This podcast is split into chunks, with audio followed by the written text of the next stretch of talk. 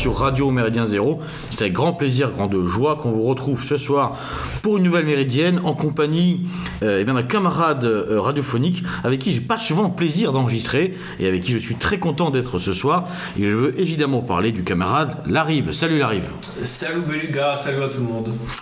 Alors, chers auditeurs, on se retrouve ce soir eh bien, avec un invité, avec deux invités que vous connaissez normalement, puisque je veux parler dans un premier temps de Hugo. Salut Hugo. Bonsoir à tous. Hugo, que vous connaissez normalement pour ses interventions lors des émissions historiques, parmi lesquelles je vais en citer deux. Une émission donc euh, sur la figure d'Étienne Marcel et une deuxième émission sur la bataille des Bouvines. On reçoit également ce soir, euh, et c'est d'ailleurs tout l'objet de cette émission, euh, l'auteur Jean-Baptiste Marie. Bonjour Jean-Baptiste. Bonsoir les lougas. Jean-Baptiste Marie, euh, connu normalement des auditeurs, puisqu'il a déjà eu euh, le grand honneur de participer à une émission sur Méridien Zéro, l'émission numéro 411, qui portait donc sur son premier, euh, sur son premier ouvrage, à savoir Les Mondes Solitaires, qui était un, roman, on en reparlera peut-être, on rappellera un petit peu, en tout cas on vous renvoie à cette émission réalisée à l'époque euh, par la Rive. Eh bien, une émission qui parlait un petit peu, qui a été faite à, l'occasion du 11 novembre, voilà, qui, faisait allusion à la Première Guerre mondiale et notamment aux conséquences, euh, veux dire, psychiques et psychologiques pour les poilus euh, de ces combats. Si on se retrouve euh, aujourd'hui tous ensemble, eh bien c'est pour parler du deuxième, tout simplement, du deuxième ouvrage qu'a commis eh bien Jean-Baptiste. Je veux parler de son livre donc Chien Noir, auto-édité donc en 2021. Alors, euh, Chien Noir, c'est un, roman euh, qu'on va évidemment présenter, qu'on va, j'allais dire, disséquer, analyser. C'est un roman qui, on, peut le dire sans euh, révéler trop de détails croustillants, hein, parce que je peux vous dire que ça croustille, surtout à la page 52, euh, euh, surtout à la page 69, hein, n'est-ce pas? Enfin bon, c'est un roman croustillant et qui se déroule dans, à, à une époque, en tout cas, qu'on a évoqué déjà en compagnie d'Hugo, et c'est tout l'objet de sa présence, puisque c'est un roman qui se, qui se déroule durant la guerre de Cent Ans. Et donc, avant toute chose, on va euh, laisser euh, camarade Hugo eh bien, nous faire un petit rappel pour, euh, comme le disaient certains animateurs, pour les plus jeunes deux auditeurs, un, petit rappel eh bien, sur le contexte un petit peu de la guerre de Cent Ans, sans faire évidemment un cours d'histoire. Pour ceux qui ne connaîtraient pas, pour les pestiférés qui ne connaîtraient pas cette belle histoire de France, eh bien, on vous encourage à tout simplement vous renseigner. Hugo. Alors, euh, les origines de la guerre de Cent Ans sont assez diverses et complexes. hein. Euh, je vais essayer très rapidement d'en faire une toute petite synthèse. Euh, c'est à la fois lié entre un, un conflit séculaire et une rivalité entre deux grandes familles, hein, la famille des Plantagenets et la famille des Capétiens, dont l'origine même hein, remonte à 1152 lorsque Aliénor d'Aquitaine hein, va épouser le roi d'Angleterre Henri II et donc donner une partie du territoire, hein, notamment l'Aquitaine et la Guyenne, au roi d'Angleterre. Donc c'est un conflit qui a pour origine une question de vassalité, puisque rappelez-vous avec l'émission que nous avions fait autour de la bataille de Bouvines, hein, on se retrouve dans une situation où le roi d'Angleterre est aussi vassal du roi de France. Donc on est euh, dans un conflit euh, d'ordre euh, de lutte de pouvoir et de questions de vassalité. Donc ça, c'est la, première chose. Donc c'est un conflit qui prend sa source hein, déjà euh, un siècle et demi euh, euh, auparavant du, du qu'on s'appelle des, des premières dates admises comme la guerre de Cent Ans. Donc on a déjà ceci. Vous avez aussi un conflit dynastique, hein, puisque vous avez le dernier roi capétien euh, issu euh, du roi IV le Bel, hein, qui va trouver euh, la, mort, hein, et dont euh, le, fils n'a pas euh, d'héritier. Donc le fils c'est Louis X euh, le Hutin, et donc on va euh, progressivement avoir un changement de dynastie. hein. Nous passons de la dynastie des Capétiens à la, à la dynastie des Valois. Euh, Louis X le Hutin donc, meurt euh, sans héritier, c'est euh, Philippe euh, V qui prend sa, sa succession, puis ensuite hein, son frère Charles IV, hein, et euh, suite à la mort euh, rapide euh, de, Charles, de Charles IV, donc en 1328, eh ben, euh, il n'y a pas d'héritier sur le trône et euh, l'héritier est en fait une héritière légitime, puisque c'est la, fille de Philippe IV le Bel qui s'appelle euh, Isabelle de France hein, et qui se trouve être la mère du roi d'Angleterre, Édouard III. Donc nous sommes dans un conflit dynastique où le roi d'Angleterre est légitimement le prétendant à la couronne de France. On, se croirait dans le Nord-Pas-de-Calais là. C'est à Versailles plutôt, ce genre d'histoire. Il faut remettre les points sur les i. Et donc, à cette époque-là, les juristes vont faire ressortir une loi qui s'appelle la loi salique, hein, qui nous vient des mérovingiens, selon laquelle une reine ne peut gouverner, donc euh, l'héritage ne peut être une femme. Quelle sagesse Et donc pour cela, c'est le neveu euh, de Philippe IV le Bel, hein, donc Philippe VI euh, de Valois, donc qui va arriver sur le trône le 24 mai. Donc nous sommes à la fois sur un conflit séculaire larvé entre les Plantagenets et les Capétiens qui va prendre un petit peu ce paroxysme dans euh, et la dynastie, c'est-à-dire changement dynastique. Hein. Il n'y a plus de filiation directe aux Capétiens, donc on change de famille, on passe à la famille des Valois. Et donc à ce moment-là, euh, le roi euh, d'Angleterre, hein, et, Édouard III, va avoir des prétentions sur le trône de France. Sur le trône de France. Il se trouve aussi que nous avons un conflit d'ordre plutôt géopolitique, hein, qui est lié aussi avec l'Écosse, puisqu'on a notamment Robert le Bruce et le roi d'Écosse qui étaient soutenus par la couronne de France. et à cette époque là vous connaissez la, euh, période, hein, peut-être à travers la figure de William Wallace, ainsi de suite. Hein. On a donc, euh, notamment le roi euh, d'Angleterre hein, qui fait la, guerre, la guerre aux Écossais. Donc on a, on a ces éléments-là. Et la guerre commence un petit peu plus tard, en, 1337, avec la volonté du roi de France de confisquer de nouveau la Guyenne, qui était redevenue anglaise. Donc nous sommes à la fois dans ce conflit de territoire conflit de dynastie, conflit géopolitique, euh, qui va ensuite hein, euh, donner ce qu'on appelle hein, la guerre de 100 ans jusqu'à 1453.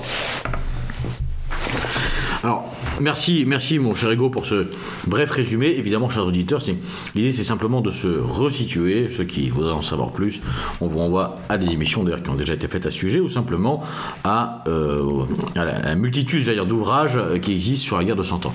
Alors, revenons-en au cœur du sujet maintenant. Chien Noir, donc, euh, ce second roman, euh, ce, deuxième. roman, eh bien, Jean-Baptiste, est-ce que tu peux nous, présenter un petit peu le, dire, le synopsis euh, de l'histoire? Alors Chien Noir, c'est l'histoire donc se, situe quelques années avant, avant la bataille d'Azincourt, donc en 1415. Ce qui précède la bataille d'Azincourt, euh, c'est bien sûr, notamment sur fond de folie, sur fond de folie du roi Charles VI, le roi de France, et guerre civile entre Armagnac et Bourguignon.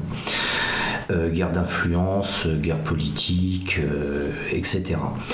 Et dans ce contexte-là, un ancien conseiller de Charles VI décide d'organiser un convoi sécurisé et secret euh, afin de, faire mener euh, en terre, en terre d'empire, donc euh, à l'abri des, des, conflits qui, qui secouent la France, euh, quelque chose euh, d'extrêmement précieux et qui peut sauver euh, le royaume. Et il demande à une troupe d'écorcheurs, donc des mercenaires, d'accompagner le, convoi pour le protéger. Donc c'est finalement c'est le, régiment Wagner avant l'heure là. Alors moi j'avais une, question qui précédait un peu le, développement de Chien Noir. c'est pour bien cerner le comment dire l'idée, le, parcours de, de Jean-Baptiste. On l'avait quitté sur un roman dédié à la Grande Guerre. Là on se retrouve euh, à l'époque médiévale. Euh, j'aimerais savoir euh, quand et comment tu as commencé à, t'intéresser à cette période, comment s'est manifesté cet intérêt, est-ce que tu as lu, est-ce que tu t'es renseigné, parce que on le verra plus tard, il y a énormément d'éléments historiques avérés en plus de, des aspects fictifs. oui, c'est la question un peu que, pose Larry, c'est un peu la question de la genèse hein, finalement de, de, ce travail. En fait, tout comme, tout comme les mondes solitaires, j'axe mes, écrits, mes, histoires, mes fictions sur les soldats. Euh, quelle que soit l'époque, euh, de toute façon, euh, comme je te l'ai déjà dit, il arrive, je m'intéresse à l'histoire en général. Et en l'occurrence, quand j'ai l'idée d'une histoire, d'un roman ou d'une nouvelle même, euh, je me plonge totalement dans la période voulue. J'essaye d'amasser un maximum d'informations, de faits, d'anecdotes sur cette période-là et je bâtis ma fiction autour d'éléments réels, d'éléments vrais. Euh, c'est le cas notamment avec Chien Noir, puisqu'il euh, il y a beaucoup de personnages historiques, réels, euh, dans, des, dans des conditions historiques et réelles, mais avec. je profite un petit peu des, des zones d'ombre de l'histoire pour créer ma fiction dans ces zones d'ombre. Hein, notamment euh, Pierre de Vilaine, donc c'est l'ancien conseiller de, Charles VI dont, j'ai parlé tout à l'heure. Euh, on ne sait pas du tout à quelle époque il est mort. Euh, on le surnommait Pierre le Bègue, Pierre de Vilaine dit le Bègue, pour le différencier de son fils qui s'appelait aussi Pierre de Vilaine. Euh, on estime que Pierre de Vilaine est décédé entre 1405, je crois, et 1413. Donc euh, c'est très très large. Et c'est un exemple parmi tant d'autres où euh, je m'infiltre, où j'infiltre ma fiction pour, enfin dans, dans l'histoire alors moi j'ai une première question, je pense, qui, qui permettra un peu de, développer euh, le contenu du, bouquin, du roman. Euh, en fait, c'est tout simplement d'où vient le terme de chien noir qui, qui, intrigue et qui va peut-être euh, dérouter ceux qui ignorent de, qui il s'agit. Donc, est-ce que tu peux nous, parler de, ces chiens noirs C'est l'un des termes que l'on utilisait au Moyen Âge pour définir les mercenaires. Alors bon, on sait tous ce qu'est un mercenaire, mais au Moyen Âge, euh, ces mercenaires euh, ont eu plusieurs surnoms. Écorcheur, Tarvenu, euh, chien noir, chien errant. Alors le terme chien noir et chien errant, j'ai trouvé ça dans une chronique bourguignonne qui devait dater de la fin du XIVe siècle, si je me souviens bien. Euh, et j'ai choisi ce terme-là pour, euh, euh, définir mes, écorcheurs, parce que c'est, comment je dirais, pour éviter de, de spoiler, c'est le terme que reprend un autre personnage. Parce qu'en fait, ils sont chinois, c'est ça? C'est parce qu'ils mangent du chien. allez. La, question compte de Beluga. Allez, ça c'est bon. Merci Beluga. Allez, on enchaîne. Bien sûr, ils ne sont pas chinois. Non, plus, sérieusement, euh, à, première vue, pardon, une, histoire de, de, chien un peu moyenâgeuse, moi, ça me fait tout de suite penser à, euh, aux brigades d'Oprichina d'Ivan Terrible qui était une, une, milice euh, comme ça un peu, un peu privée euh, de ce tsar russe très connu, tsar qui a voulu donc euh, mater un petit peu l'aristocratie russe et qui a créé une espèce de milice orthodoxe qui se trimballait donc à cheval et qui bon était une milice terrorisante hein, et qui sur les côtés des chevaux avait des têtes de chiens coupées. c'était son symbole, une tête de chien coupé. D'ailleurs, on pourrait envoyer les auditeurs au, travail de, Michel Pastoureau aussi sur, sur la symbolique animale. Moi, j'aurais aimé revenir sur euh, un élément que tu as abordé qui me semble être euh, d'importance. Tu disais que finalement, y, a, si on cherche un fil rouge euh, entre le premier roman et, le second, c'est finalement cette figure du soldat. Mm. Alors, est-ce qu'on peut développer un peu là-dessus? Parce que moi, j'allais dire, 1914, on comprend bien la figure du soldat, hein, l'appelé, le, conscrit, le paysan qui va défendre sa patrie au Moyen Âge, avec la société tripartite, euh, on, est loin de ce modèle. C'est-à-dire que tout le monde ne combat pas. Donc il y a, peut-être euh, une évolution et euh, ça serait intéressant peut-être de, revenir là-dessus et, de, comprendre aussi cette, dire, cette fascination, cet intérêt que tu portes à, cette figure. Qu'est-ce que tu y trouves d'inspirant, d'intéressant et qui pourrait d'ailleurs nous parler aujourd'hui, puisque je le rappelle, hein, le, militant n'est rien d'autre qu'un soldat. Alors, en fait, le, soldat de 14, qu'il soit français, allemand, anglais, c'était le soldat citoyen c'était un, une création de, la Révolution française, la conscription obligatoire, euh, etc. En revanche, avant la Révolution française, notamment le Moyen Âge, euh, les armées étaient, difficilement, euh, on va dire, nationales. C'est-à-dire que l'Angleterre, à cette époque-là, avait une armée permanente. La France, euh, bah, ça restait, euh, ça restait l'Ost, la fameuse Ost euh, qui devait, euh, qui devait rejoindre la bannière de Saint-Denis. Mais cet Ost, euh, c'était, c'était un petit peu des régiments privés. Hein, par exemple, on va dire le duc de Normandie qui amène tant de soldats parce qu'il est vassal du roi de France et parce que le roi de France l'a appelé. Tout changera bien évidemment avec Charles VII qui commencera à organiser une véritable armée permanente, une véritable armée de métier, mais en attendant, Durant euh, la période de la guerre de Cent Ans, la plupart des seigneurs euh, avaient recours euh, à l'emploi de mercenaires. Donc, c'est- Mais qui sont ces mercenaires? Ces mercenaires, c'est. Est-ce que c'est- vraiment des, des- des paysans du coin? Est-ce que c'est d'anciens chevaliers, d'anciens guerriers? Alors, des paysans, certainement pas. Euh, ils, sont entièrement dans, la figure du Bellatores, hein, le, soldat, hein, qui faisait partie de cette euh, civilisation tripartite dont tu parlais. Mais euh, c'est majoritairement des bandits, mais vraiment des gens qu'il ne vaut mieux pas croiser le de, soir euh, dans ils- la rue. ils viennent de Roumanie en général ou, ou pas? Ils viennent d'un peu partout euh, de l'Europe occidentale, hein, euh, France, euh, Flandre, Italie, Espagne, enfin tous les pays en guerre où des gens ont gagné leur vie en faisant la guerre et où la guerre s'éteignait. Eh bien, euh, ils ne savaient rien faire d'autre que se battre, donc ils s'exportaient à l'étranger, là où il y avait justement des guerres, là où on avait justement besoin de bras.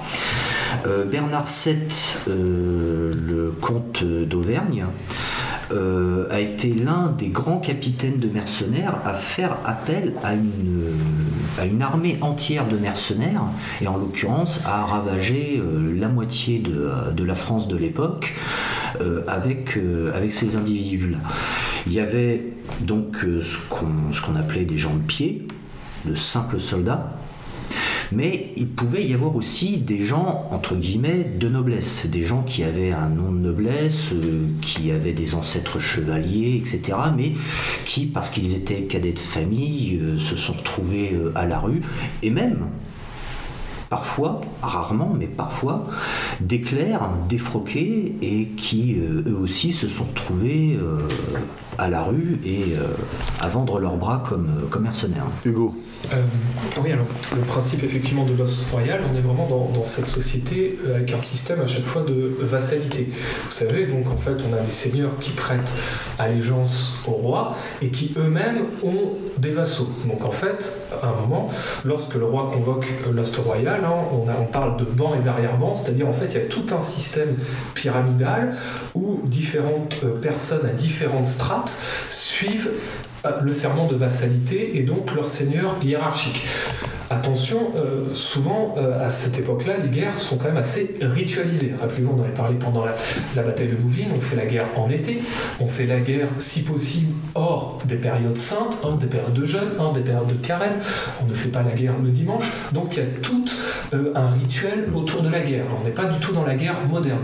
Aussi, souvent pendant l'Ost royal, hein, comme, euh, euh, vous l'avez dit, le roi convoque l'oriflamme de Saint-Denis, en fait, on doit vassalité pendant 40 jours, c'est-à-dire hein, chaque année, comme cela, en fonction de notre rang et de notre statut, nous, dev- nous devons un, un certain nombre de soldats, de contingents pendant 40 jours. Donc on est sur des périodes où là, c'est un petit peu l'impression que nous avons pendant la guerre de Cent Ans, ce n'est pas une guerre continue, on n'est pas du tout dans ces guerres modernes. C'est-à-dire il y a des périodes euh, de combat, des périodes de conflit, des batailles, puis ensuite des périodes plus calmes, euh, des périodes euh, ritualisées, des périodes de trêve, de paix. On n'est pas du tout dans cette logique de guerre moderne et de guerre totale où c'est constamment des combats et des conflits.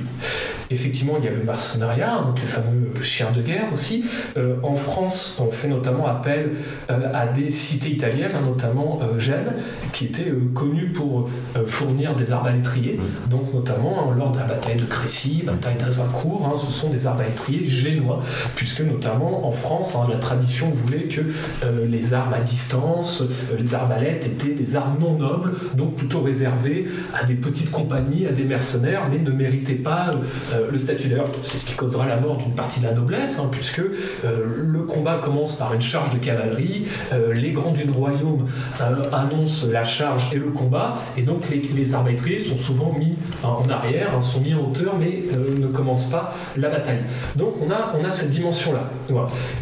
Et aussi, euh, dernière petite chose, hein, il faut voir qu'il euh, n'y a pas euh, d'armée de métier, il n'y a pas, qu'on s'appelle, d'ensemble constitué, et dans le cas de conflit, ce sont des seigneurs qui des fois s'opposent, qui peuvent rallier en fonction de leur souveraineté ou de leurs intérêts différents belligérants, et on peut avoir même des fois des mêmes familles qui se retrouvent dans un camp opposé. Donc on n'a pas du tout cette logique à la fois d'uniforme, de bannière, ou même, hein, qu'on s'appelle, d'armée homogène. C'est-à-dire en fait chaque duché envoie un contingent de troupes en fonction de, euh, de, sa taille et de sa population, et donc on peut des fois se retrouver euh, avec, je sais pas, euh, le comte de Flandre qui s'oppose au comte du Portugal, alors pourtant ils sont cousins, ils sont frères, parce qu'ils n'ont pas le même souverain. Très bien, merci pour cette précision. alors Jean-Baptiste, dans, Le Chien Noir, on a une, une bande d'écorcheurs menée par Olivier de Champé. Est-ce que tu peux nous présenter un peu cette, je dirais, cette mauvaise troupe, euh, et notamment son, son, leader qui est, euh, le, je dirais presque, qui est le héros ou le co-héros du, du, roman. Euh, enfin, voilà, le lecteur, c'est un peu ça que j'ai ressenti. Qu'est-ce que tu peux dire à son sujet?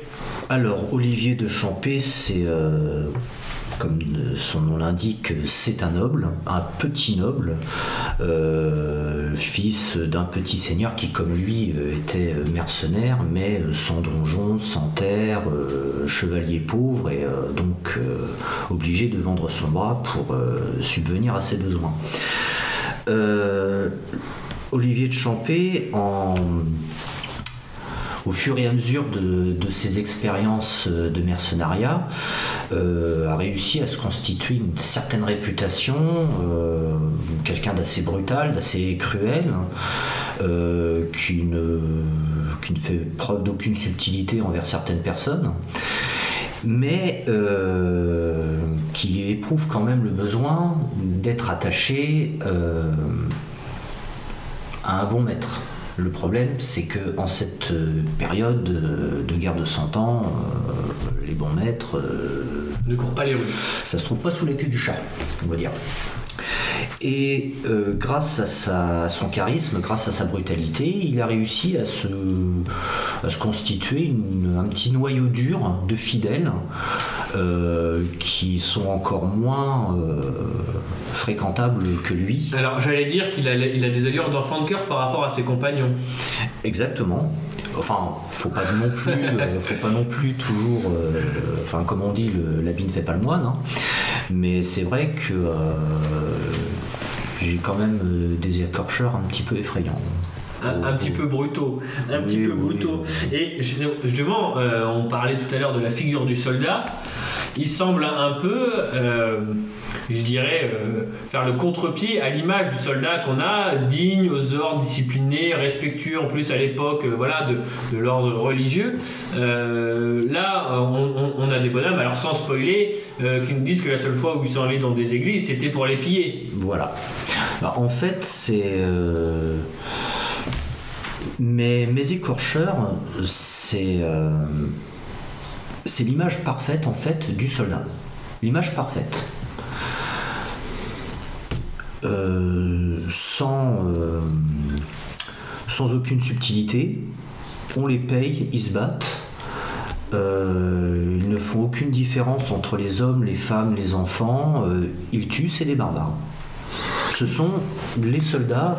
Est-ce que c'est l'image du, est-ce que c'est l'image du, soldat ou au contraire? Est-ce que c'est, est-ce que c'est l'anti-image du, soldat justement? C'est pas l'image qui, fait justement la différence entre les femmes, les, enfants, les combattants. C'est pas euh. l'image du soldat moderne.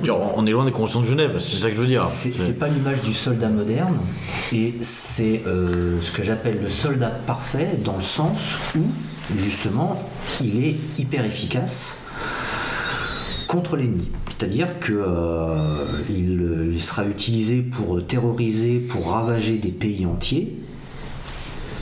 Ils n'ont aucune, euh, ils ne feront aucun. euh, le but est de faire gagner son camp, le, quelle que soit la méthode. Quelle que soit la méthode. C'est- c'est- ça apparaît quand même, euh, euh, c'est c'est rigolo parce que d'un côté, euh, comme tu le disais, et co- comme on y reviendra tout à l'heure, il y, a- il y a une volonté euh, de s'inscrire euh, et d'être euh, juste et exact sur une période historique, de- il y a une volonté de faire des recherches, etc. D'un autre côté, c'est- ça, ça- ce qu'on vient de dire, ce que tu viens de dire sur euh, la figure de, de ces écorcheurs, ça rentre quand même, je trouve, vraiment en contradiction avec une, une idée de la guerre qu'on pouvait se faire à l'époque, c'est-à-dire quelque chose de quand même de normé, on fait la guerre à tel moment, Oui. euh, en France on, on refuse d'utiliser telles armes parce qu'elles sont indignes, enfin... Alors, euh, C'est quand même déjà une, une première petite contradiction qui, qui est rigolote. alors justement, parce que il y a des contradictions réelles au Moyen Âge. Euh, Hugo, tu me confirmeras, mais je crois que c'est Jean sans peur hein, qui a été assassiné sur un pont lors de pourparlers. Alors que les ponts, alors que les ponts donc enjambant un plan d'eau, les plans d'eau étaient considérés à l'époque comme des euh, lieux euh, où on ne fait absolument pas la guerre. C'était vraiment tabou de combattre au-dessus d'un plan d'eau. Un pont, euh, c'était vraiment l'endroit de paix, de pourparler par excellence. Et pourtant, ça n'a pas empêché euh, Jean sans peur de se faire assassiner alors qu'il était sans armes, alors qu'il était en confiance. Justement, l'utilisation de mercenaires, c'est la même chose. Euh, que ce soit la période de la guerre de Cent Ans, ou même avant, ou même après, puisque François Ier, le roi chevalier, a euh, justement euh, fait appel à des mercenaires, suisses, milanais, des lansquenets, des lansquenets allemands. Euh, ça va à l'encontre du, du soldat par- enfin du, du soldat dont, dont on peut rêver, du, du parfait chevalier, etc. Mais en revanche, ça va justement dans le sens des intérêts des euh, protagonistes de l'époque, à savoir euh, ravager un pays, gagner coûte que coûte, ou gagner quoi qu'il en soit, et tant pis si on se fait excommunier par le pape, ou je ne sais quoi. Et puis, et puis aussi, il y a- il y a deux approches. Alors, pour rebondir rapidement sur Jean sans peur, il faut rappeler qu'il avait aussi assassiné Louis d'Orléans, hein, qui était le frère Voilà, roi Charles exactement. VI, euh, plutôt en, en, en 14, en 1407. Sept, hein, oui. exactement. Alors qu'il qu'il rendait visite à la reine à Paris, hein, d'ailleurs, ça s'appelle l'impasse d'Armétrier, hein, c'est rue des Francs-Bourgeois euh, dans le Marais. Donc, il y a un petit peu cette, cette vengeance Mm. suite à son acte non noble, d'avoir fait appel justement à des, à des mercenaires. tout, tout en soulignant que euh, le fait de la vengeance est un acte ignoble Oui, bah oui, tout à fait. qui va justement à l'encontre de, euh, du message christique. euh, Exactement. Et Jean Sembleur a fait appel, pareil, à des soudards hein, n'étaient pas directement issus de sa garde, hein, mais des mercenaires ou des roturiers qu'il avait comme cela em- embauchés sur le tard, qui vont a- attraper Louis d'Orléans et qui vont le massacrer dans une petite impasse. Quoi. Ça va être un assassinat particulièrement sordide à, à deux pas de- du centre de Paris.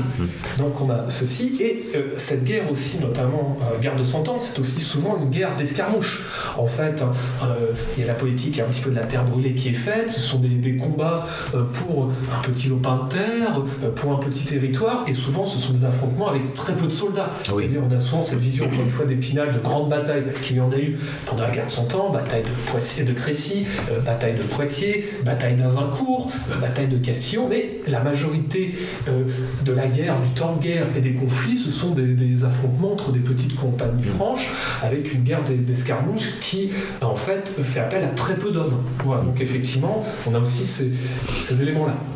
Alors, euh, je rebondis sur ce que vous dites.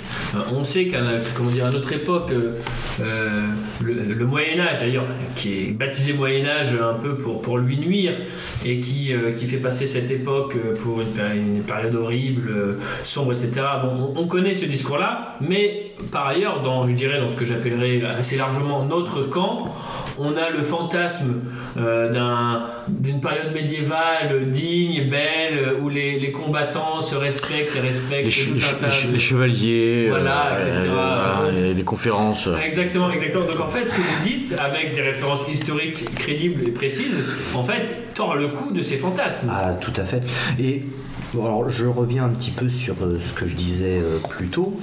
Euh, mes écorcheurs, qui sont donc des gens pas du tout fréquentables, justement, leur mission dans, dans mon roman va les amener à changer.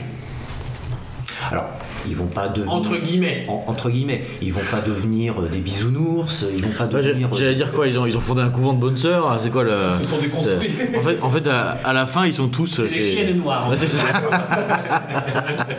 Non, non, ils vont pas se déconstruire. Ils vont pas. euh, ils vont pas. euh, Faut du maraîchage bio à la fin. Ils vont pas arrêter de faire la guerre pour autant, hein. mais euh, ils deviennent plus humains. Alors, ils ne deviennent pas les chevaliers euh, idéalisés, fantasmés, mais euh, Alors, ils ont un il y a un petit changement qui s'opère chez eux. Alors j'ai quand même une petite euh, réplique, je, me- je me permets de faire la lecture d'une petite citation, j'en ai pas pour 3 heures, hein, mais qui m'a beaucoup amusé et qui, qui montre un peu la, la tonalité que peut avoir le roman et je dirais l'état d'esprit farceur et euh, brutal en même temps de, de, ces, euh, de ces chiens noirs. Alors, je, lis donc ces citations. Euh, donc, les, les- chiens noirs sont en train de, je dirais, de festoyer, en tout cas, de, manger. Euh, et l'un d'entre eux euh, dit euh, Voilà, c'est ça qu'il me faut, une grande tablée de seigneur. Quand je serai seigneur, j'irai chasser le loup le matin et les putains la nuit. Et quand je rentrerai, Guillaume me léchera le cul. Pas vrai, Guillaume Guillaume, pardon. Tu seras ma garce parce que, euh, où que j'aille, il faudra que Guillaume y soit aussi. Si ce fils de putain va guerroyer en enfer, sur mon âme, je le suivrai.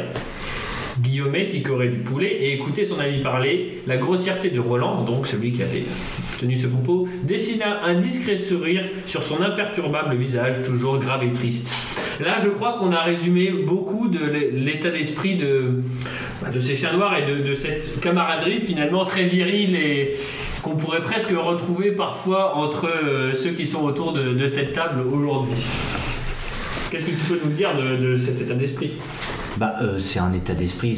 C'était des gens qui, euh, vivaient par la guerre et sachant qu'ils pouvaient euh, mourir euh, à la prochaine bataille ou escarmouche, eh bien, ils se contentaient de, de vivre comme ils le voulaient. Je dirais relativement brutalement, mais toujours pleinement. Alors, je me permettrai de faire un, un commentaire, tu me corrigeras si je dis des bêtises.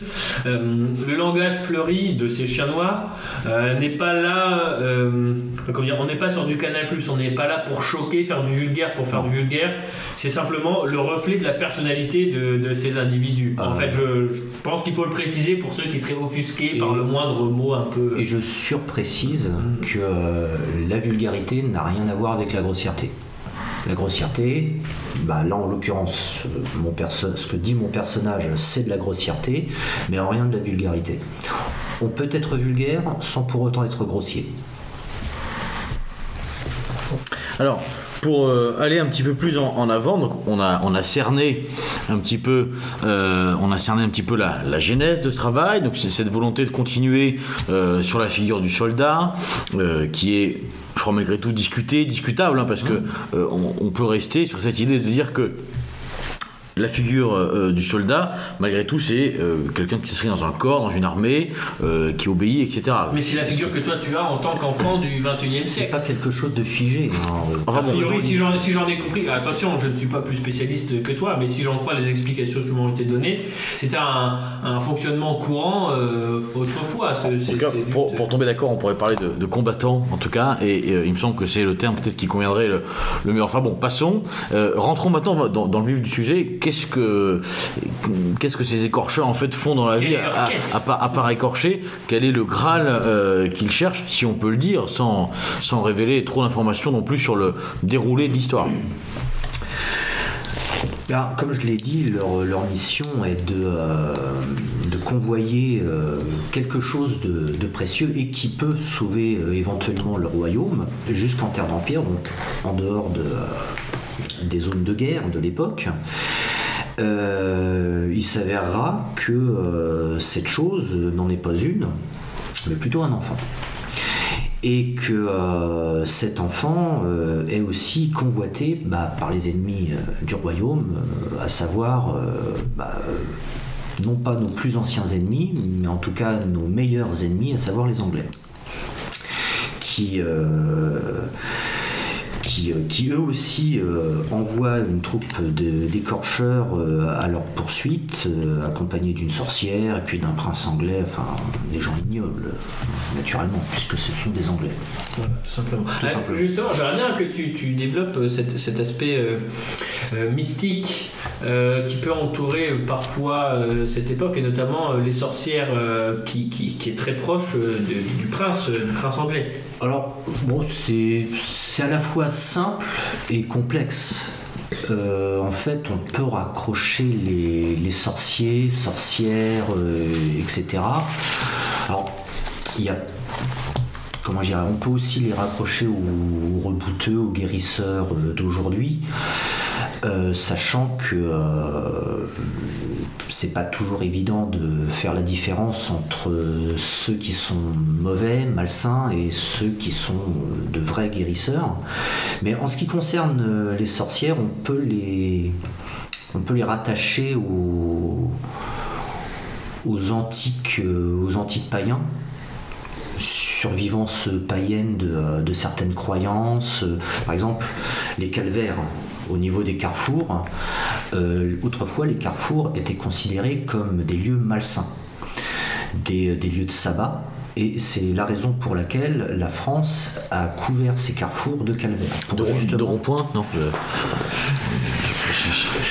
Allez, deux, je vais Alors, faire. pour, pour, rebondir dessus, juste rapidement, euh, il faut voir aussi. Alors là, on, sort du, euh, du 14e siècle, hein, mais le 14e siècle était un siècle particulièrement compliqué pour le Royaume de France et pour l'Europe, hein, euh, qui est lié à plusieurs phénomènes. Déjà, comme je vous l'ai dit, le changement de dynastie, dont certains vont y voir une malédiction qui est liée à celle hein, de la fin des Templiers de Jacques de Molay. Jacques de Molay, euh, qui a été donc condamné au bûcher et brûlé le, 18 euh, mars 1314, euh, aurait, voilà, selon des, des, croyances de cette époque, un maudit le roi de France et les Valois qui vont arriver sur le trône et subir défaite sur défaite, hein, jusqu'au roi Jean d'Olbon qui va carrément être fait prisonnier euh, par les Anglais suite à la bataille de Poitiers. Euh, donc on est dans vraiment une période d'affaiblissement du pouvoir royal, où euh, on est passé de roi capétien conquérant à la figure de, on s'appelle Philippe Auguste ou Philippe IV le Bel, hein, qui a même mis une partie du clergé sous sa, sa pogne, on peut dire, avec ce qu'on appelle le gallicanisme, la nomination des évêques par le roi de France, à là une période où le pouvoir royal est extrêmement affaibli. Et il y a un autre phénomène, hein, c'est bien sûr la grande épidémie de peste, la peste noire hein, qui s'est déclarée en 1347, qui a causé quand même la, mort de près d'un tiers de la population européenne en quelques années. Euh, des villes comme Paris, c'est près de 40% de la population qui a trouvé la mort. Et donc en fait, on a un retour à des formes de superstition. Le XIVe siècle est perçu par de nombreux contemporains et dans les campagnes comme un siècle d'apocalypse. À la fois euh, le roi de France qui n'est pas légitime, un schisme en Occident avec, hein, vous savez, un pape à Avignon et ensuite un, conflit avec le Vatican, euh, la Grande Peste Noire, le changement dynastique. Donc on a toute cette période à la fin du Moyen Âge qui est propice au développement de nouvelles superstitions et de nouvelles croyances et malédictions. D'ailleurs, à cette époque-là, on va, pour conjurer le sort, hein, euh, brûler des personnes, les condamner, même si attention à ne pas confondre avec la fin du XVIIe siècle, qui sera vraiment le grand siècle de la sorcellerie. C'est-à-dire, lorsque l'on pense aux chasses aux sorcières et vraiment la figure de la sorcière, c'est un petit peu plus tardif. C'est suite à l'affaire des poisons et c'est plus le grand siècle de Louis XIV. Euh, d'autant que l'affaire des poisons, c'est plus une affaire pénale, je dirais, que religieuse. Tout à fait, tout à fait, mais qui prendra ensuite hein, euh, une espèce de, d'essor et de croyance populaire envers la figure de jeune femme et, ainsi de suite. Mais effectivement. Donc à cette époque-là, c'est, on est dans une période encore où se mélange superstition, croyance, euh, période apocalyptique, et en plus, hein, bah voilà, le, royaume est ravagé par la guerre, on a une guerre civile. Et puis, de toute façon, cette, enfin, la large période du Moyen Âge euh, était vraiment empreinte, alors non pas de superstition, mais de religion. C'est-à-dire que même des princes euh, pouvaient être évêques, bah, notamment dans l'actuelle Belgique, euh, prince évêque de Liège et je ne sais plus quelle autre ville, était, enfin, leur pouvoir était particulièrement, particulièrement important. Ils pouvaient eux-mêmes organiser des armées. Hein. Bah, d'ailleurs, la ville de Strasbourg, euh, c'était un prince-évêque qui autrefois euh, dirigeait la ville jusqu'à ce que euh, les bourgeois se révoltent contre lui et ça a donné lieu à une, impressionnante bataille. Le prince-évêque de Strasbourg, Gerolstein je crois, si je ne me trompe pas, non, je dois me tromper, ça doit être un autre nom, mais avait mobilisé une armée de chevaliers et de mercenaires contre celle des bourgeois. Donc euh, oui, le, sacré, le religieux euh, était vraiment partout euh, à cette époque. Alors, pour aller un petit peu plus en, avant et pour essayer de clôturer cette partie un petit peu sur, la, sur la genèse, sur la, réflexion, sur le, le choix des thématiques, je crois qu'il y a une question qui est intéressante et importante puisque on, s'est jeté un peu à corps et à cri dans, dans, le roman, dans, ces personnages. on a beaucoup parlé de la période historique, la guerre de Cent Ans, mais, pourquoi la guerre de Cent Ans? Parce que après tout, euh, on aurait pu faire des, mercenaires euh, sous, je sais pas, sous Nordertal.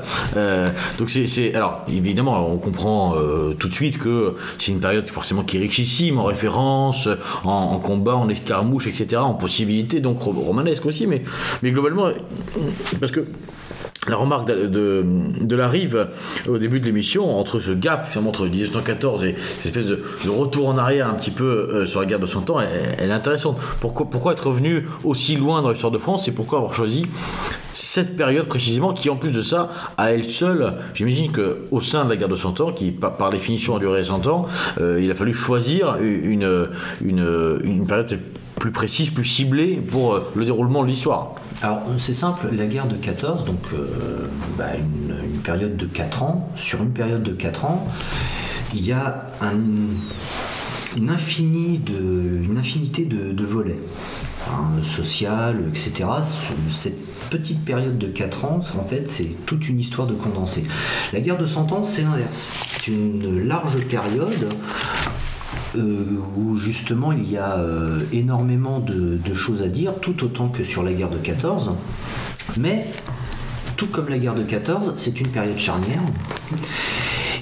Et euh, tout comme la guerre de 14, la guerre de 100 ans, et notamment la période que j'ai choisie, donc quelques années avant la, bataille de Zincourt, était l'une des périodes les pires pour la France je pense que entre 1415 et 1436, c'est cette période-là qui est la pire pour le royaume de France, car il est réellement menacé de disparition euh, au profit de, l'Angleterre. Et euh, j'ai choisi euh, justement cette période pour coller avec euh, justement cette période sombre de notre histoire, qui n'a rien à voir avec euh, l'officiel, on va dire. Mais euh, c'est surtout en lien avec le personnage principal de l'histoire, qui n'est pas Olivier de Champé comme tu l'as si bien dit. Euh, c'est pour ça que je l'ai nommé en co-personnage principal. Parce que... mais, mais, on ne peut pas spoiler, c'est le, tout le, toute la difficulté. On, ne peut pas spoiler, euh, effectivement. Spoil... Divulgacher, comme disent nos amis. Divulgacher, voilà. oui, divulgacher. Alors, Hugo, peut-être rapidement, puis après on fera, on fera une petite pause euh, musicale. Pour, pour rebondir, hein, quelle est la place euh, mise dans le roman par rapport à Jeanne d'Arc. Parce que souvent, si cette période est choisie, c'est parce que dans notre milieu, souvent c'est cette figure de Jeanne d'Arc qui apparaît, donc euh, c'est une des raisons qui explique pourquoi nous avons souvent une fascination pour le Moyen Âge tardif, parce que vous avez euh, cette figure christique, hein, vraiment, qui, va délivrer le royaume de France en faisant couronner Charles VII. Donc, par rapport à votre roman et la date qui, correspond effectivement, on va dire, à la période euh, la plus terrible, hein, où vraiment là, à, quelques événements près, le royaume de France disparaît. Est-ce qu'il y a un lien C'est-à-dire quelle a porté par rapport à, cette figure et, euh, euh, bah, le dénouement que, l'on connaît ensuite? Alors, le, lien qu'il y a, bah, c'est comme pour la, période dont on parlait tout à l'heure la, période des âges obscurs euh, en Angleterre avec la geste arthurienne, mhm. ce sont des périodes euh, qui peuvent être peu ou pas documentées. Mhm. Donc, moi justement, ma fiction s'inscrit justement là où il y a les, euh, les, les, points sombres et je développe autour des, des, personnages et des faits qui ont réellement eu lieu. Par la suite, le lien avec, avec Jeanne d'Arc, c'est que justement, à elle toute seule, elle est une charnière. Mm-hmm. Elle est une charnière pour notre pays, pour pour la, dynastie qui, euh, qui s'est difficilement installée sur le trône de France. Euh, elle est une charnière pour nous encore aujourd'hui. Elle est, même bien plus qu'une charnière, elle est un phare, elle est un repère pour euh, bon nombre d'entre nous. Et c'est la raison pour, pour laquelle j'ai choisi cette période. Parce que justement, cette période entre les années 1410, enfin plus largement entre les années 1410 et les années 1440, donc presque la fin de, euh, la guerre de Cent Ans, euh, c'est là où tout se joue. Au départ, euh, toutes les cartes sont entre les mains des Anglais. Henri V a les victoires sur le terrain, il, il, favorise sa situation grâce à, des traités qu'il manipule en coulisses. même euh, la nature et le temps sont, euh, sont de son côté. Hein. Euh, et puis tout à coup, en 1422, tout s'écroule pour lui. Tout s'écroule pour lui parce que le traité de Troyes prévoyait qu'à la mort de Charles VI, lui, Henri V, roi d'Angleterre, deviendrait roi de France. Seulement, il meurt de dysenterie deux mois avant Charles VI. Donc, la, vérité, c'est pas de chance. Hein. Ouais, eh ouais, non, vraiment, c'est pas de cul. Hein, et c'est le cas de le dire, parce que justement, il meurt de la dysenterie. Et euh, donc, il meurt deux mois euh, avant Charles VI. Et moi, j'y ai toujours vu une expression de la puissance divine. Et bien après, une nouvelle expression de la puissance divine, bah, c'est tout simplement Jeanne d'Arc. Parce que ce que les gens ne savent probablement pas, c'est que euh, lorsqu'elle est allée voir le, gouverneur de, vos couleurs pour être euh, amenée à Chinon et être présentée au roi Charles VII, elle s'est pas présentée une fois. Elle s'est présentée plusieurs fois. Et à chaque fois, euh, le capitaine de vos couleurs, donc Robert Baudricourt, a conseillé à son, à son cousin qui accompagnait Jeanne d'Arc de ramener euh, chez elle euh, cette petite fille et de la fesser vigoureusement pour, euh, pour la recadrer. En gros, il l'a envoyé chier. Hein. Mais à chaque fois, Jeanne d'Arc insistait, insistait. Alors bon, quand on connaît un minimum la réputation de Robert de Baudricourt, et que celle-ci a passé son temps à le harceler pour être présentée au roi de France, moi, j'appelle ça du miracle. Donc, il y, a une dimension, en fait, dans, dans, ce choix de la période historique. On, comprend bien, il y, a une volonté de choisir une période qui a été, bah, effectivement, déterminante, charnière dans, dans l'histoire de, euh, de notre pays. Euh, il y a aussi euh, une dimension qu'on devine, qu'on sent qui est éminemment personnelle, quasiment d'ordre, j'allais dire, spirituel, hein, autour, autour de la guerre de son temps et des, grandes figures comme Jeanne d'Arc. Est-ce qu'il y a aussi peut-être une, une, volonté de comment dirais-je, euh, on, parle beaucoup en ce moment, on, y fait un petit peu allusion, euh, de, euh, il y a une grande mode pour l'histoire, et notamment le Moyen-Âge, arrive, ils allusion un peu de vulgarisation. Est-ce que c'est pas l'occasion aussi avec ce genre de, de, roman, parce que c'est un format, les Chiens Noirs, c'est un format particulier. On en parlera dans une seconde partie d'émission, juste après la, pause musicale, on, insistera un petit peu, parce que je, intéressant de développer. Est-ce qu'il y, a une volonté peut-être, de ta part Jean-Baptiste, de, de dire voilà, on peut faire un roman, on peut faire quelque chose de, euh, sans vouloir être péjoratif, de distractif, un petit peu de récréatif, pour autant, euh, sans, euh, tout en restant exigeant et intransigeant sur l'exactitude des faits et sans tomber dans les chevaliers étaient aussi sveltes que les Instagrammeurs d'aujourd'hui. Voilà. Naturellement, oui, t'es es totalement dans le vrai, Beloulet. En fait, ma démarche, elle est, toute simple. C'est que euh, j'aime écrire des histoires, j'aime écrire des fictions, mais euh, je veux que ce soit crédible.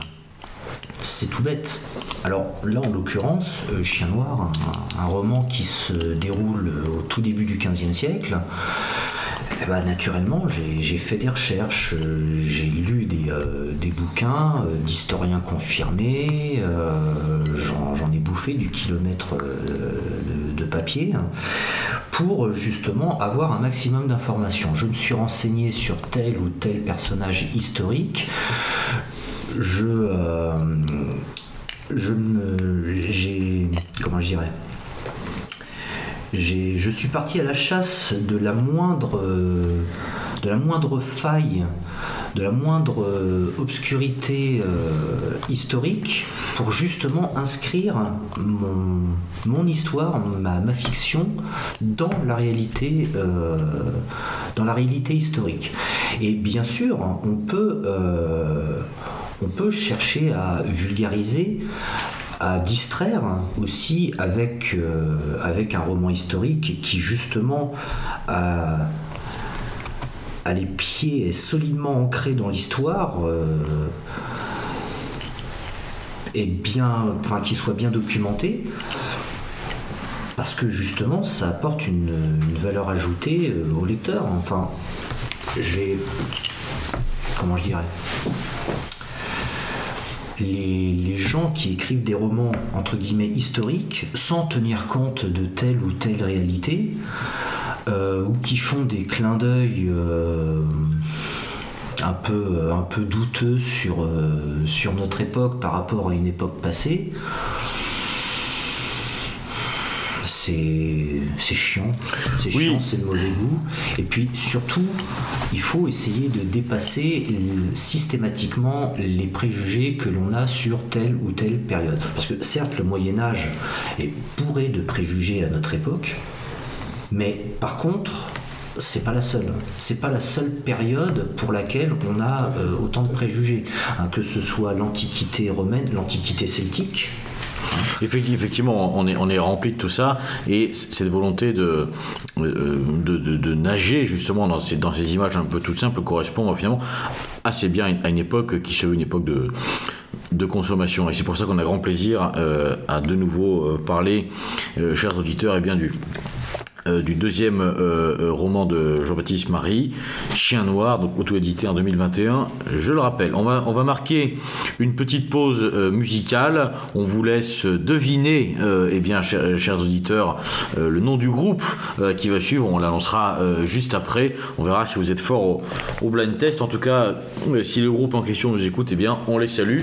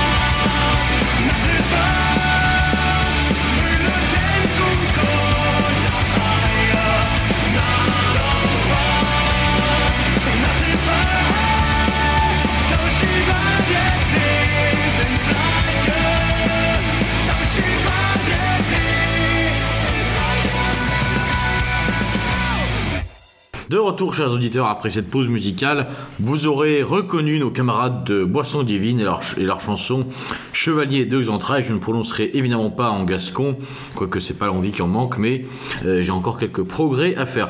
Revenons tout de suite euh, dans le vif euh, du sujet.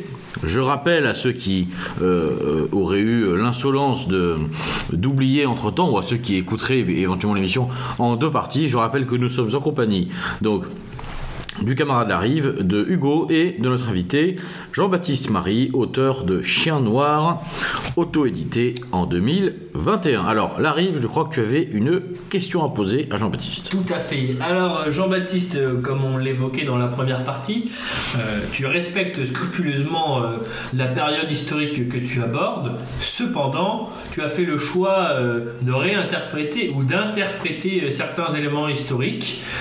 Peux-tu nous parler de, de- tout ça Euh, oui, donc je, j'ai fait énormément de recherches sur les personnages, sur les faits, euh, sur les événements euh, de, cette période. Et comme, comme j'ai dit précédemment, il y a des zones d'ombre, logique, ce qu'on appelle le, le brouillard de guerre. hein. Période de guerre comme celle-ci, mais aussi le, euh, brouillard euh, documentaire, euh, brouillard de chronique, dans, dans le sens où justement tout n'a pas été répertorié. par exemple, j'ai parlé tout à l'heure, j'ai évoqué tout à l'heure le personnage de Pierre de Vilaine, dit Lebègue, euh, dont on ne connaît pas exactement la, date, la date de la mort. Donc, en général, j'ai pris euh, les faits euh, vrais, les faits avérés, les, personnages réels, et euh, j'ai scruté la moindre période d'ombre pour infiltrer, comme je l'ai dit, ma fiction à l'intérieur de, cette période. Le but, c'est bien évidemment d'avoir une histoire qui tienne debout, en même temps euh, d'apporter euh, ma pierre à l'édifice euh, quant à notre histoire, quant à battre en brèche les préjugés que l'on peut avoir sur cette période, et puis plus, plus simplement faire en sorte que mes lecteurs se retrouvent un peu moins cons à la fin de leur lecture. Est-ce que, est-ce que ce procédé euh, t'a été inspiré par quelqu'un ou tu l'as déjà vu chez, chez d'autres auteurs ou d'autres artistes? C'est un procédé que, que j'ai voulu, moi, faire à la base. Et en faisant mes, euh, mes recherches, alors non seulement pour, euh, pour ce roman, Chien Noir, mais aussi pour euh, tous les autres écrits sur lesquels je suis en train de travailler, j'ai, euh, je me suis rendu compte qu'en fait, euh, le, le fait de, euh, de se raccrocher à une histoire passée, possédant peu ou prou de, zones d'ombre, avait déjà été fait par le passé. L'exemple le, plus, le plus marquant, c'est la geste arthurienne. C'est-à-dire que cette, euh, cette geste, euh, cette littéraire s'inspire de l'histoire du roi Arthur, qui aurait vécu euh, vers le 5e, 6e siècle de notre ère en Angleterre. Les Anglais eux-mêmes appellent cette période les âges obscurs parce que aucun document écrit, aucune chronique euh, n'a été retrouvée ou n'a été écrite sur cette période-là. Ce qui fait que le personnage du roi Arthur et de ses chevaliers, euh, Perceval, Lancelot, euh, etc., restent des personnages au mieux très vaporeux, au pire fictifs, voire totalement fictifs. Malgré tout, euh, 6, ou 700 ans plus tard, ça n'a pas du tout euh, rebuté euh, des auteurs euh, moyenâgeux, justement, comme Chrétien de Geoffroy de Monmouth et, tellement d'autres, de d'écrire de développer la geste arthurienne, de, de, créer toute une littérature que l'on appelle aujourd'hui la geste arthurienne ou le roman breton. Et en même temps, alors, naturellement, Geoffroy de Monmouth, Chrétien de Troyes et les autres écrivains de l'époque euh, n'ont pas les moyens que euh, nous, possédons aujourd'hui pour euh, retracer la véracité de l'existence d'un personnage tel que le roi Arthur. En revanche,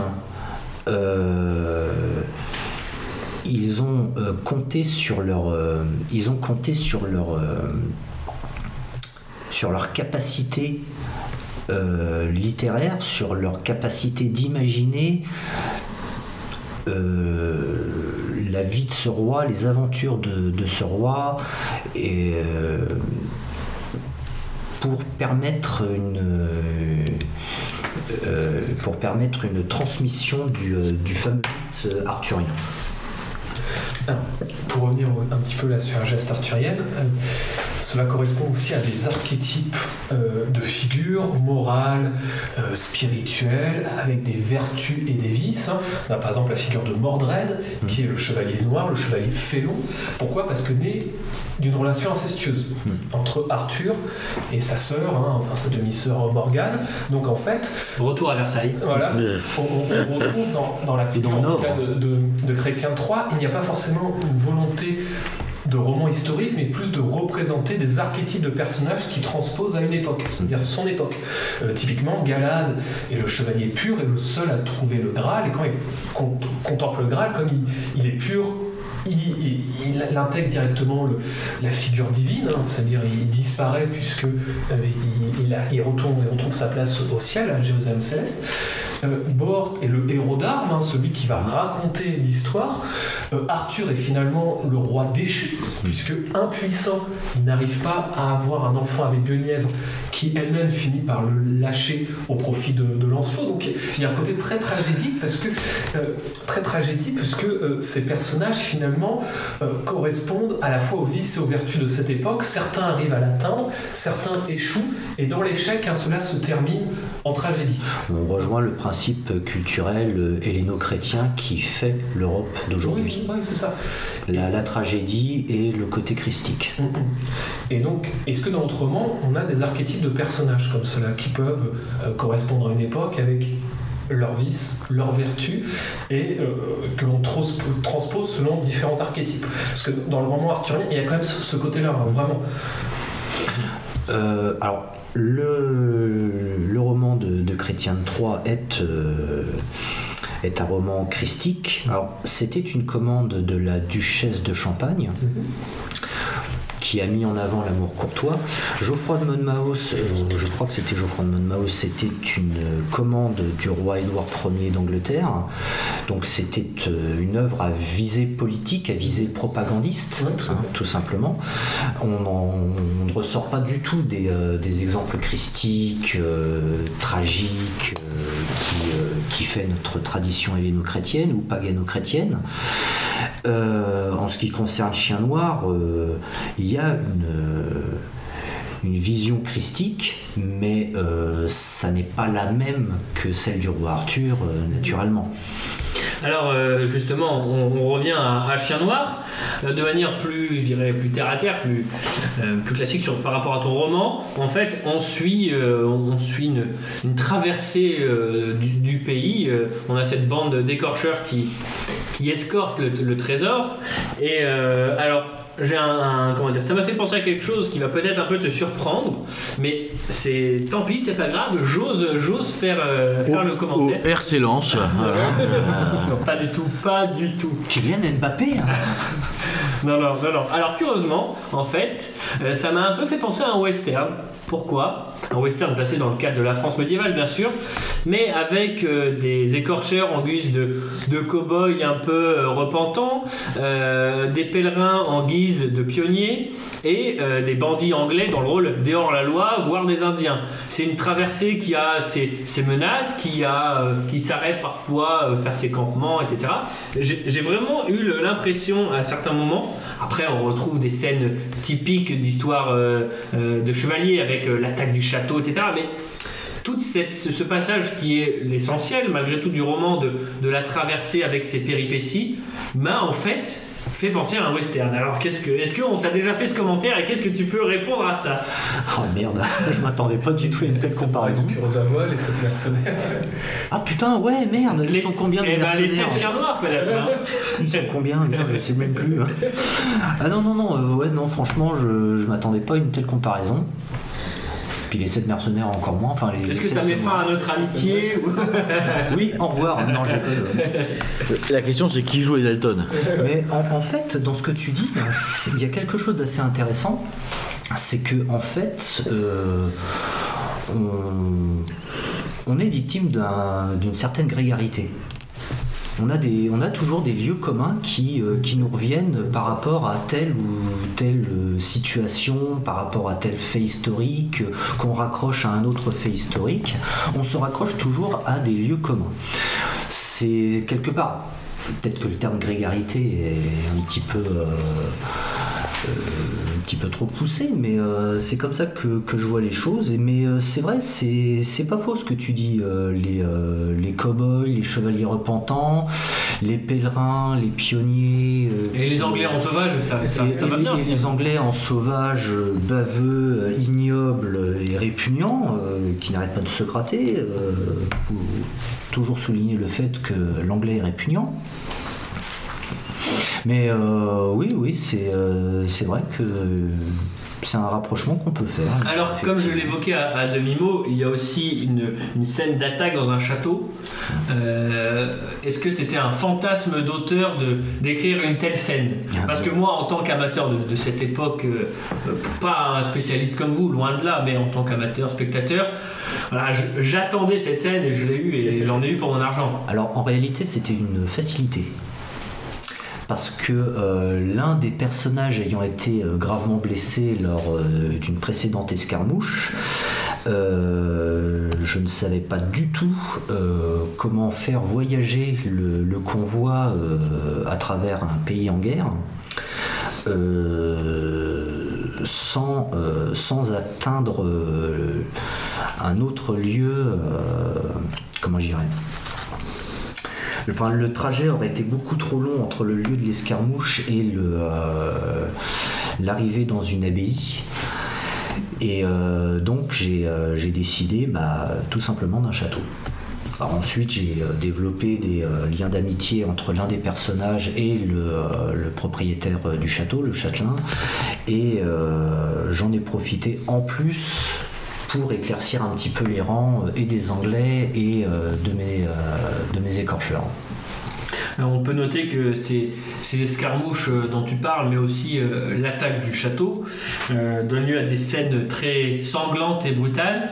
Et là encore, tu, tu- tu préciseras mon, mon propos ou corrigeras si je dis des bêtises, mais j'ai l'impression que c'est comme la, la vulgarité, enfin la grossièreté, pardon, de, de tes protagonistes. Ça sert le récit plutôt que c'est pas par plaisir de mettre de- des tripes partout, quoi. C'est euh, Non, c'est- non, c'est pas par plaisir, euh, Pas- quoique. C'est pas seulement par plaisir. Oui, voilà. pas seulement par plaisir, mais euh, ça, ça, sert le, ça sert le roman dans le sens où ça sert les personnages, où ça sert les événements.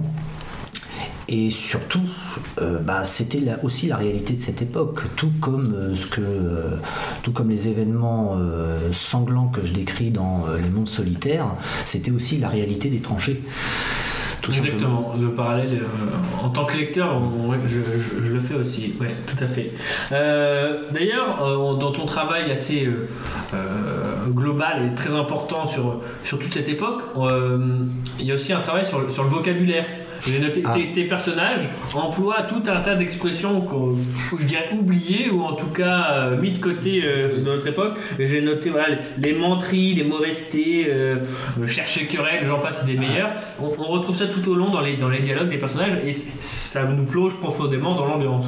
Alors euh, oui, ça c'est c'est quelque chose que, que j'ai voulu développer. Alors naturellement, je ne pouvais pas faire parler des contemporains du, 14, du 15e siècle comme on parle aujourd'hui. Ça, c'est évident. Je pouvais pas non plus euh, faire en sorte de les faire parler comme ils parlaient réellement à cette époque-là, parce que finalement, personne n'aurait rien compris à ce qu'ils disaient. C'est- tout bête. Il y, a- il y a une vraie nuance à, à ce point-là? Ah oui, parce que euh, l'ancien français qu'il qu'il parlait, bah, c'est simple. Euh, le chevalier à la charrette. J'ai un exemplaire du chevalier à la charrette de Chrétien de Troyes, donc c'est du XIIe siècle. La langue française du XIIe siècle a très peu évolué jusqu'au euh, XVe siècle. Et euh, dans ce livre, en fait, il y a le texte original euh, de Chrétien de Troyes et à côté la traduction en français. Parce que sinon, c'est bah, c'est incompréhensible. Alors, pour quelqu'un qui n'a pas étudié le vieux français, et donc on est à peu près euh, dans le pays euh, 67 millions de personnes à ne pas appréhender euh, l'ancien français, ce serait assez compliqué. Et donc, de- euh, quel est le, le choix que tu as retenu du coup? Alors le choix que j'ai retenu, c'est de faire parler mes personnages avec une certaine emphase. Euh, D'utiliser des termes euh, vieillis, vieillots, euh, voire plus du tout usités à notre époque. Euh, pas forcément des termes euh, d'anciens français, mais pour justement donner une, certaine emphase au discours de, mes personnages. De même que la grammaire utilisée, la syntaxe qu'ils utilisent tout au long des dialogues.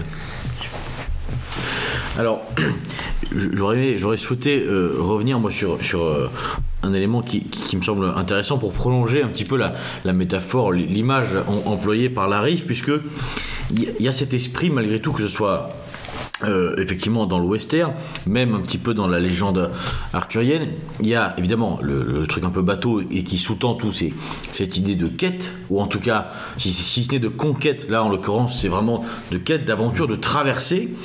Mais euh, derrière ça, ce qui est sous-tendu, et, on l'a vu un petit peu dans le passage qu'a lu la rive, c'est aussi l'idée de groupe, de bande. Hein, la, la quête, Tout à fait, ouais. quoique pour ce qui est de la légende arthurienne, elle se fait un peu tout seul, mais là en l'occurrence, Une bande ethnique c'est les écorcheurs. Non, mais c'est intéressant, c'est les écorcheurs. Donc, euh, donc on est un certain nombre, on, on vit en communauté, on partage des choses, euh, si ce n'est euh, fortes, mais en, en tout cas marquantes. Donc quelque part, on, on évolue ensemble. Il y a cette idée déjà de, on va De- de oser le mot, de communauté. Voilà. Communauté, donc co- comment elle est organisée cette communauté? Pourquoi avoir fait ce choix? Est-ce que parce que euh, concrètement, euh, on pourrait penser que bon, ben, ça traduit peut-être une appétence de l'auteur aussi pour la question communautaire. Euh, Qu'est-ce qu'on pourrait, parce que c'est une notion qui nous est chère hein, euh, sur- sur Méridien Zéro, c'est cette idée de communauté. D'ailleurs, euh, dans les bons et aussi dans les mauvais moments. Et je crois que pour ce qui est des écorcheurs, on- les mauvais euh, l'emportent hein, euh, euh, sur les bons, les moments de combat, euh, les dans, moments. dans le chien noir aussi, Ouais. les mauvais moments ne manquent pas, sans Ouais. spoiler une fois de plus. Donc euh, on, on parle d'une communauté donc de combat, une communauté de vie euh, et une communauté, j'allais dire quasiment de survie, hein, puisque c'est un peu l'idée euh, du synopsis. Alors comment est-ce qu'on appréhende ça euh, D'abord dans le roman et ensuite question plus personnelle. euh, comment est-ce que toi tu, tu appréhendes ça Euh, On pourrait essayer d'élargir un petit peu le prisme, de revenir un petit peu en, en 2000, euh, en, en 2022 et dire bon à, l'heure actuelle euh, est-ce qu'on on pourrait s'intéresser à cette histoire de, communauté de combat Est-ce qu'il y, a- des choses, des enseignements à tirer de cette communauté aussi fictive soit-elle que celle des écorcheurs? Alors cette, alors, cette troupe d'écorcheurs, donc elle s'est constituée autour d'Olivier de Champé. Donc premier élément, pardon, il y a un chef. Il y a un chef. Il y a un chef. Donc on n'est pas chez, on n'est pas chez les bolcheviks quoi. Un, un- un chef euh, naturel. hein. Alors, ce n'est pas parce qu'il est euh, d'ascendance euh, noble, parce qu'il est euh, chevalier ou quoi que ce soit d'autre. C'est parce qu'il est charismatique. Il tient ses hommes par la bride. Mais au fil de leur histoire commune, ces hommes euh, se sont euh, ils, ont abandonné toute loyauté envers ce chef pour euh, ne lui être que fidèle. Moi, la différence que je fais entre loyauté et fidélité, c'est que la fidélité, ça se mérite. La loyauté, ça se paye. Et en l'occurrence, euh, mes, écorcheurs avec Olivier de Champé, c'est devenu de la fidélité. Ensuite, les autres membres de, l'expédition n'ont rien à voir avec le, le monde de la guerre, euh, le monde des écorcheurs en particulier. Euh, tout, oppose les écorcheurs aux euh, prêtres euh, qui, euh, et aux pèlerins qui, vont rencontrer par la suite, mais les coups durs auxquels ils vont faire face va non seulement souder les, écorcheurs entre eux, mais également souder ces pèlerins, ce prêtre, etc., au groupe d'écorcheurs. Je ne me souviens plus du tout du, nom de ce film. C'était un film anglais avec euh, Sean Bean. Euh, Sean Bean jouait le rôle d'un vétéran qui revenait euh, probablement d'Irak ou d'Afghanistan. un vétéran assez désenchanté. Et des civils anglais le rencontraient pour, pour qu'il leur apprenne comment se battre parce que chacun de ces civils anglais avait été victime d'injustice. Une femme assassinée, euh, un enfant euh, mort à cause de la drogue, euh, etc. Et que ils avaient été, ils avaient été, comment je dirais ils avaient été déboutés en justice contre ceux qui leur avaient fait du mal, etc. Et à un moment, on voit tous ces, euh, tous ces pseudo-justiciers se réunir euh, après, euh, après avoir fait payer un trafiquant de drogue. Alors ils font la fête entre eux, ils picolent, mais on sent qu'il n'y a pas de vrai lien entre tous. Et au fil de, l'histoire, au fil du film, ces, civils euh, anglais euh, finissent par tomber sur euh, des trafiquants de drogue et ils se font tuer les uns après les autres. Et dans la dernière scène, deux de ces civils se retrouvent à, dans une fusillade contre ces trafiquants de drogue. Et là, on voit que ces deux civils ont dépassé le stade du civil. Ce ne sont pas des soldats, puisqu'ils n'ont pas le statut officiel de soldats, mais on sent qu'il y a un lien qui s'est créé entre eux, le même lien que de soldat à soldat. En fait, il faut traverser des épreuves pour euh, avoir cette fidélité. Il, faut, il, faut, traverser des épreuves. Il faut. Euh, Ça peut être l'épreuve du temps parfois il, faut subir, il faut subir des pertes graves pour euh, créer des liens solides, sûrs, que rien ne peut détruire pour pour arriver à une, communauté digne de ce nom. Alors, justement. Une communauté limite naturelle. Alors, c'est très intéressant, c'est cette idée de communauté digne de ce nom, euh, comme tu le dis. Qu'est-ce qu'elle est? Là, dans, dans, ce que tu viens d'évoquer, euh, trois notions déjà. Verticalité avec la présence d'un chef, fidélité. Et euh, on pourrait parler de camaraderie forgée un, petit peu dans l'épreuve avec l'exemple hein, de avec les, pèlerins qui dans l'épreuve finalement se soudent, enfin ou en tout cas dépassent. C'est tout à fait ça. il y a d'abord une méfiance d'ailleurs entre les deux camps. Et au fur et à mesure des épreuves, bon, bah, le, respect est gagné.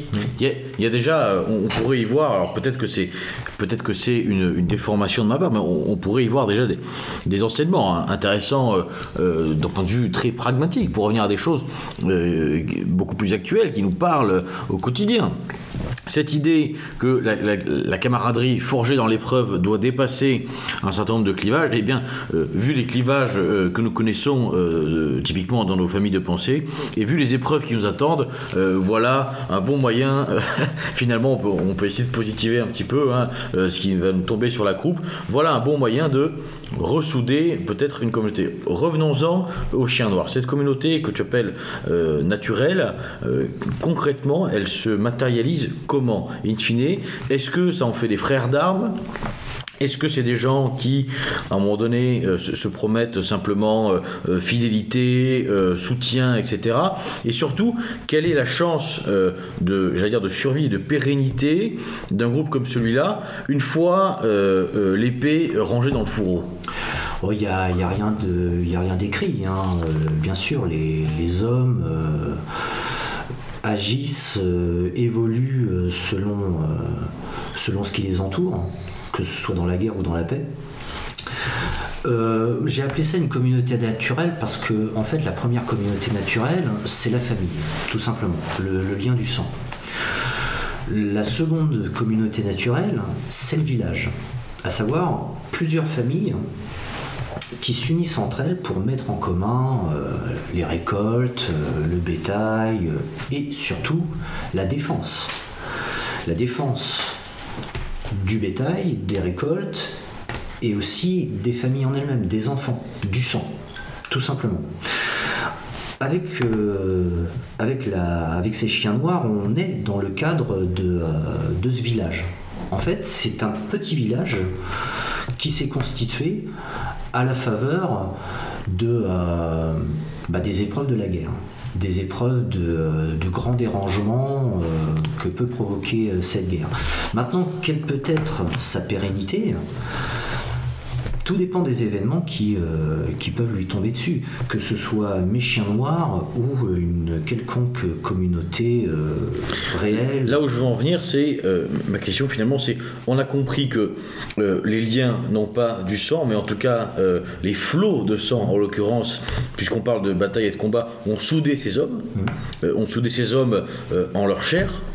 Aussi, quelque part, leur âme, mais la question c'est est-ce qu'il y a quelque chose d'autre? Est-ce qu'il y a euh, une, je sais pas, euh, un idéal, euh, une conviction, une spiritualité, quelque chose qui finalement dépasse le simple fait de on a, on a sué ou on, a saigné ensemble et puis donc, donc ça fait de nous des, camarades. Il y a, il y a beaucoup de, de camaraderie, je dirais en, très largement militaire qui se sont forgés avec des gens euh, qui n'ont strictement rien à voir les uns avec les autres, que ce soit euh, au niveau de l'éducation, au niveau du rang social, même au niveau de la, de la race, de la religion. Euh, moi, quand, quand j'étais dans l'armée, on était, on était très soudés avec des Français Justement, athées, des, des Guyanais mais tout à fait, protestants, mais précisément, précisément c'est là-dessus que porte ma question. C'est-à-dire que on comprend très facilement pourquoi ça marche euh, dans un contexte qui est un contexte militaire. On a le même uniforme, on a le même maillot, on combat dans le même camp, contre et surtout, et sur, contre les Anglais en plus, et surtout, on, a la même chance de mourir. Donc, in fine, on est évidemment soudés. La question que je pose, c'est euh, est-ce qu'il n'y a finalement que ça qui relie, ou est-ce que il y a quelque chose, dans le cas des écorcheurs, dans le cas d'une communauté, qui peut éventuellement faire émerger une communauté qui soit un peu plus forte que simplement euh, des combattants qui ont combattu ensemble? Puisque à l'épreuve du temps, encore une fois, une, fois les, combats euh, terminés, bon, légitimement, on peut s'interroger sur la, pérennité de la chose.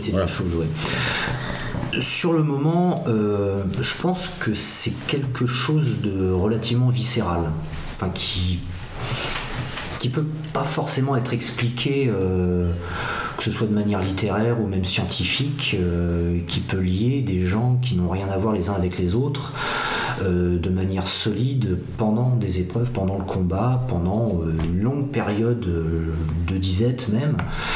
C'est ça peut être l'envie de survivre, hein, l'envie de vivre, hein. ça peut être plein de choses. Ça peut être plein de choses et avant tout le le simple fait, enfin moi je pense que c'est le simple fait d'essayer de, de faire quelque chose qui peut éventuellement nous dépasser, qui peut éventuellement euh, transcender euh, notre petite personne, nos petites actions. Ce besoin de, euh, de participer, voire de faire quelque chose qui soit plus grand que notre petite vie c'est pas toujours vrai. Je non, mais c'est très certainement. C'est pas toujours vrai, mais c'est intéressant et fondamental. Et je, crois vraiment que pour le coup, on, dépasse largement le, le, contexte euh, du roman et que c'est chose qui parle à, nos auditeurs. Ça peut servir de, moteur euh, à de nombreuses personnes. Bien sûr. Alors, pour euh, on arrive, l'heure tourne, comme on dit, on arrive gentiment dans le euh, dernier quart, euh, euh, la dernière partie de notre émission. Et avec le camarade Larive, on, on souhaitait s'attarder un petit peu. on a parlé de la genèse, on est rentré un peu dans le fond des choses sur le récit du roman sans trop en dire néanmoins malgré tout, on, s'intéresse beaucoup à, ce processus un petit peu de, création, de réflexion autour, du roman. Et euh, une question que je me suis posée en préparant l'émission, c'est finalement, euh, cet ouvrage, Qu'est-ce que c'est? Est-ce que, vraiment c'est c'est un roman seulement? Euh, Est-ce que c'est un roman historique? Pas vraiment. Est-ce que c'est un roman teinté d'histoire? Oui et non. Alors bon, j'ai jamais trouvé la, la bonne réponse, alors euh, je me suis dit que j'allais tout simplement poser la question à l'auteur, Ah, à la source. bonne question. Bah, Vous avez 4 heures. C'est bien évidemment euh, un roman euh, sur fond historique. Donc euh, une, fiction euh, qui se déroule euh, dans une époque bien particulière, documentée, enfin que j'ai documentée, la, pour laquelle j'ai fait énormément de recherches, etc. etc. Mais c'est aussi, aussi un moyen de divertissement. hein. Par exemple, ah bah c'est simple. Diderot disait du théâtre que euh, le rôle social du théâtre est de faire regagner au public les chemins de la vertu par l'intermédiaire du chemin des larmes. Moi j'ai toujours trouvé que Diderot était un connard hein, et que ce qu'il disait et que ce qu'il disait était réducteur. Parce que moi j'estime que l'ensemble de l'art, que ce soit la littérature, la sculpture, le théâtre, la peinture, ainsi que les, euh, les arts modernes, à savoir le cinéma, la photographie, tous ces arts ont un but, à savoir euh, faire regagner au public, spectateurs, téléspectateurs, etc., les chemins de la vertu par l'immense palette de sentiments que l'homme est capable de ressentir. Colère, euh, rire, révolte, tristesse, enfin, tout ce qu'on veut. Mais c'est aussi, ce, roman, c'est aussi une arme. Une arme, euh, savoir culturelle, parce que justement, étant donné que j'ai fait des recherches, euh, j'enseigne quelque part euh, un peu d'histoire à mes lecteurs. Mais j'essaye aussi de leur transmettre un peu de l'amour de notre histoire, de l'amour de notre pays, de l'amour de notre passé à nos lecteurs. Donc en fait, un roman, c'est beaucoup de choses. Pas seulement un, amas de papier, pas seulement un produit commercial comme pour euh, certaines euh, maisons d'édition, euh, c'est énormément de choses, énormément de possibilités. Pour revenir un petit peu sur le, sur le roman qui nous intéresse aujourd'hui, comment on fait eh bien, pour se le procurer? Alors, euh, donc, euh, j'ai une page Facebook, euh, Jean-Baptiste Marie-auteur. Marie RY. RY. RY. Euh, donc, euh, il suffira de. de Du l'étincelle Ça, ça me parle en tant que nordiste. euh, la petite référence Alors, à Johnny. Euh, Chers auditeurs, vous avez compris, donc pour vous procurer euh, le roman de Jean-Baptiste, eh bien rendez-vous donc sur sa page. On mettra peut-être un lien. on mettra le lien évidemment en description de l'émission. Rendez-vous sur sa page euh, Facebook euh, pour le commander auprès de lui. Et pour ceux qui n'auraient pas euh, Facebook, d'abord on les félicite. Et ensuite, ils peuvent aussi envoyer tout simplement un mail à notre radio ou laisser un commentaire d'ailleurs sur notre site radiomz.org. Et nous vous répondrons et nous vous donnerons donc les coordonnées eh bien, de Jean-Baptiste. Alors avant que je suppose que tu donnes le mot de la fin à Jean-Baptiste, j'aurais un petit commentaire à faire, un dernier petit commentaire à faire. Euh, à la lecture de Chien Noir, comme à celle des Mondes Solitaires euh, il y a quelques temps, euh, bah, j'ai pris du plaisir. Euh, parce que je crois que c'est ça le... Voilà, si, si on fallait que je, je dise quel est l'objectif de l'auteur, à mon avis c'est celui-là, c'est procurer du plaisir. On, passe, on, vit une aventure qui n'est pas dénuée de sens, parce que le plaisir ne- ne- n'est pas forcément de la, futilité, bien au contraire. Et donc voilà, j'ai passé un bon moment, des personnages euh, bien écrits, attachants.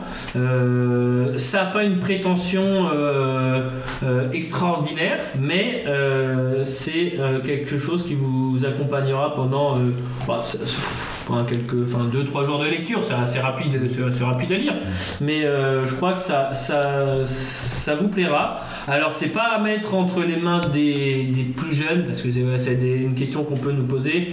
Ah, mon fils a 15 ans, est-ce qu'il peut lire ça? Euh, ça dépend, ça dépend. S'il est euh, très précoce sur toute un tas de questions, euh, pourquoi pas. Mais euh, Chacun, chaque- chacun sera juge, évidemment. non, mais c'est un point à prendre en compte quand même. Voilà. Oui. Si vous voulez pas que votre enfant ait un vocabulaire trop fleuri ou des scènes trop sanglantes, là, c'est comme les mondes solitaires comme Chat Noir, ça sera pas pour lui. Voilà. On laisse euh, évidemment les, les auditeurs euh, juges de tout ça. En tous les cas, euh, on vous encourage fortement eh bien, à vous procurer euh, donc ce deuxième roman euh, de Jean-Baptiste. En attendant le troisième, est-ce qu'on peut en savoir un peu plus éventuellement sur le, sur le troisième? Alors, c'est aux éditions Godefroy de Bouillon. Et ça s'appelle Les Arbres Mondes. Alors, les arbres mondes, on peut avoir un, un petit synopsis comme ça pour...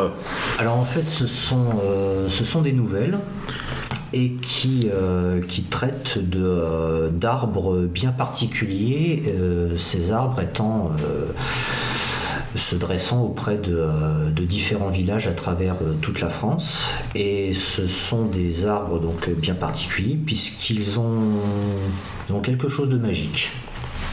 Eh bien voilà, chers auditeurs... Ça, c'est pour Tesla. Si ça vous a pas euh, donné envie euh, de découvrir euh, l'univers eh bien particulier et on peut peut-être parler d'ailleurs un petit peu de, de magie eh bien de Jean-Baptiste Marie je ne sais pas quoi vous dire de plus voilà des lectures dire abordables à tout point de vue d'ailleurs et euh, tout à fait euh, vivifiante, comme le disait Larive. Il me reste à remercier euh, d'abord euh, le cam- camarade Larive de m'avoir accompagné, le camarade Hugo également ici présent, et surtout un grand merci eh bien, à toi Jean-Baptiste. C'était un plaisir. Merci et on se retrouvera, je n'en doute pas, pour te suivre dans tes pérégrinations littéraires. Et, et spoiler, pourquoi pas un jours dans les chroniques de la rive. Pourquoi Je, pas je fais ma promo, j'en profite. Pourquoi pas un séjour dans les chroniques de la rive. Voilà, merci chers auditeurs, c'était Beluga à la barre de cette émission et comme il se doit, à l'abordage. Et pas de quartier. Pas de quartier